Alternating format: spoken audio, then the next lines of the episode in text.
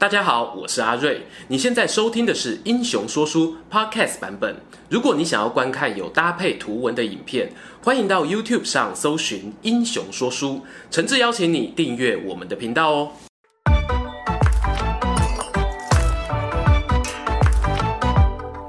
Hello，英雄说书的观众朋友，你们好，我是说书人阿瑞，替大家带来精彩的英雄故事。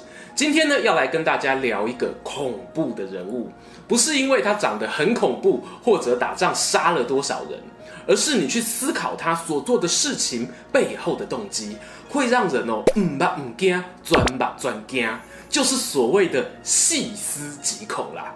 这个人究竟是谁呢？他是我们三国第一恐怖情人陈宫。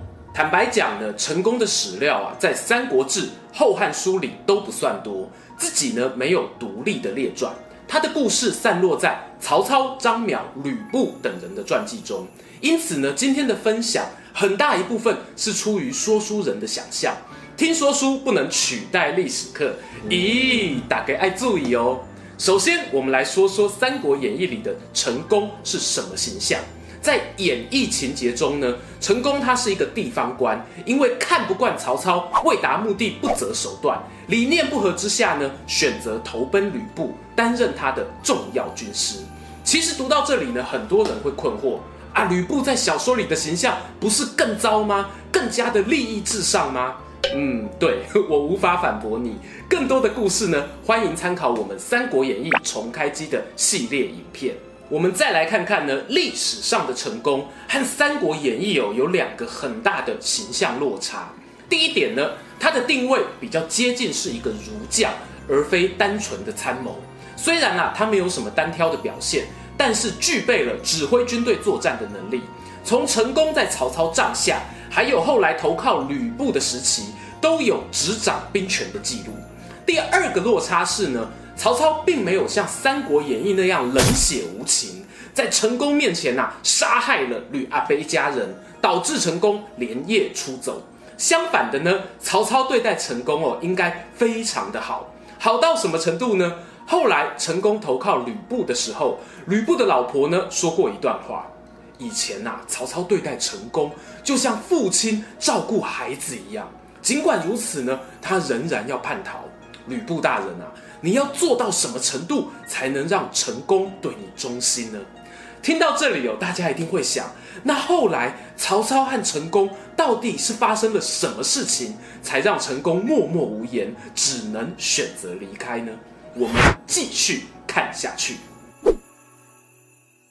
我们简单介绍一下陈宫的出生背景：陈宫字公台，出身东郡。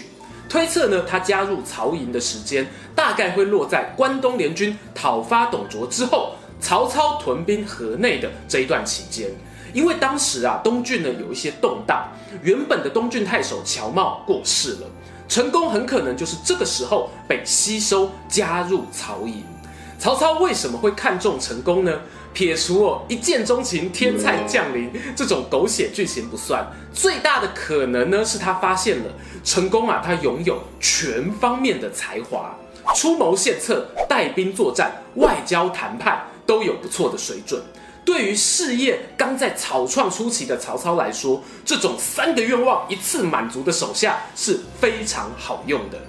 在公元的一九一年呢，成功的故乡啊发生了十余万黑山贼的造反事件。他陪着曹操呢回到东郡，大破贼兵，让曹操顺利受封为太守的职位。而一九一这一年呢很特别，大家熟悉的荀彧呢就是这一年离开袁绍。投奔了刚成为东郡太守的曹操，看到曹老板啊，整天对着荀彧喊“你是我的小张良，你是我的小宝贝”之类的话，你不免会猜想哦，荀彧的加入呢，或许也给成功带来了压力。不过成功此时没有一哭二闹三上吊，他决定加倍的展现出自己的才能。刚刚说到哦，他是有全方位的才华。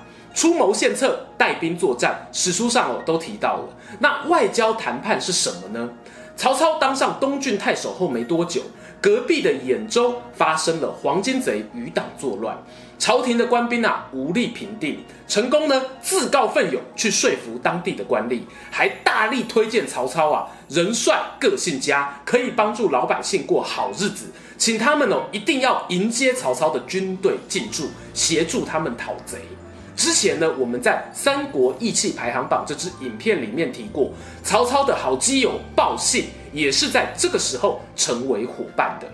成功靠着辩才无碍，拉拢到兖州地方官的支持，还有约莫万名的士官兵啊，理论上呢是立了大功，曹操也很欣赏。无奈呀、啊，意外呢总是会发生在你幸福感萌芽的那一刻。曹操获得了生力军，当下呢打铁趁热，对兖州黄巾贼展开第一波攻击。但是呢，曹操啊与成功这时候都太年轻了，他们轻忽了两件事，那就是呢这些新加入的兵马，一来跟旧部队默契不佳，二来呢他们刚刚才经历了黄巾贼的烧杀掳掠，心中哦有阴影。曹操的军队呢进攻到寿张这个地方的时候。中了敌军埋伏，遭遇生平数一数二的险境。最后呢，是那个鲍信舍命断后，牺牲了生命，才让曹操逃过一劫。而第一波的进攻兖州计划呢，就这样化为泡影。但没有多久，曹操就再接再厉，组织了第二波攻势。然而呢，这一次成功却发现什么？我不在先发名单中，孟德，难道你不爱我了吗？曹操啊，命令陈宫呢领兵驻守大本营东郡，而自己呢带上了史书里面以俊美著称的荀彧一起出击。这一次哦，竟然顺顺利利的摆平兖州动乱。当军队凯旋归来，开心庆祝的时候呢，可能啊没有人注意到庆功酒宴上，陈宫呢站在阴影里，冷冷的窥视荀彧。曹操只能是我一个人的。无论死活，兖州平定后呢，曹操做了人事异动。此时呢，他已经升为兖州牧，就把原本东郡太守的职缺呢，派给了亲戚夏侯惇。成功啊，这个时候心里的不平衡，恐怕已经达到了顶点。孟德啊，难道过去我为你做的事情，还比不上一个刚加入的新人荀彧，或者你的族弟夏侯惇吗？恐怖情人啊，有一个特质，那就是呢会放大自己的付出，忽略别人的努力。成功呢，他心中既不满，同时也充满了不安全感，担心曹操会不会过河拆桥，陷害自己。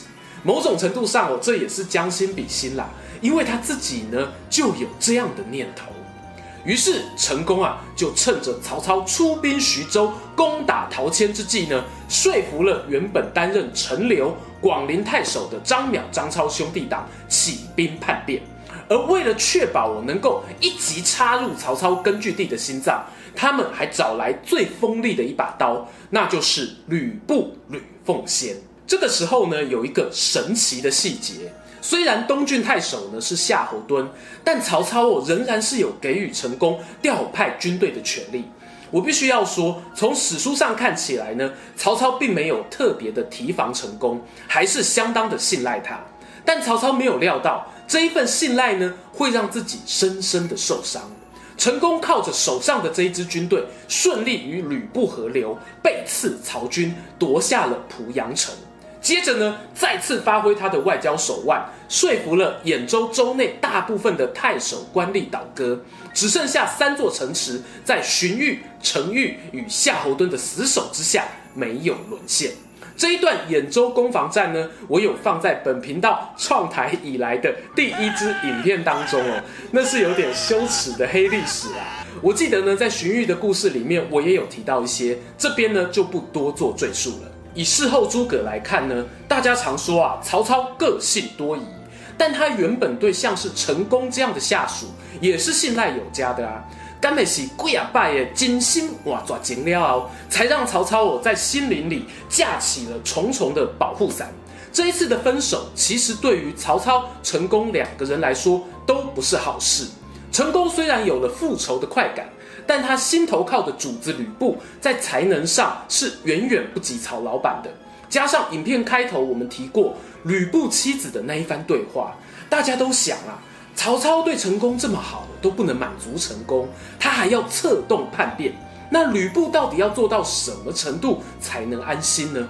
在这样的状况下呢，吕布本人哦，一方面就经常判断错误，另一方面呢，也不愿意敞开心胸接纳成功的谏言。